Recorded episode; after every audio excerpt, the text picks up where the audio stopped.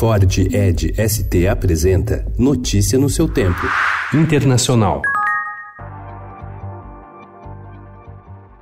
O primeiro-ministro britânico Boris Johnson deu sinais ontem de que pretende ceder na questão da fronteira entre as duas Irlandas para aprovar um acordo para o Brexit. Fontes do gabinete disseram ao Financial Times que o premier pretende esboçar um acordo com líderes da União Europeia em Bruxelas em meados de outubro, que inclua uma abertura comercial da fronteira entre a Irlanda e a Irlanda do Norte e a manutenção de Belfast dentro de regras comerciais do bloco.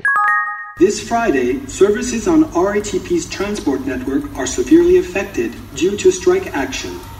Uma greve nos transportes públicos, a maior dos últimos 12 anos, contra a reforma da Previdência preparada pelo governo francês, provocou caos em Paris ontem. Dez das 16 linhas do metrô de Paris estavam fechadas e as demais saturadas. Os ônibus circulavam em número reduzido e os grandes engarrafamentos evidenciavam o primeiro grande protesto sindical contra a reforma.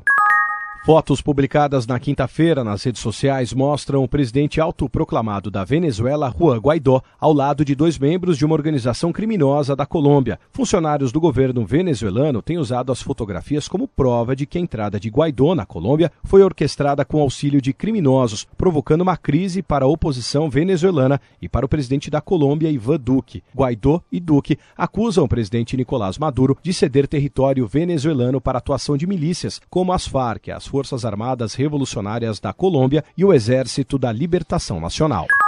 E o presidente da Venezuela, Nicolás Maduro, anunciou ontem que desistiu de discursar na abertura da Assembleia Geral da ONU no fim do mês em Nova York. Fui el año pasado a Nova York. Este año no voy a ir.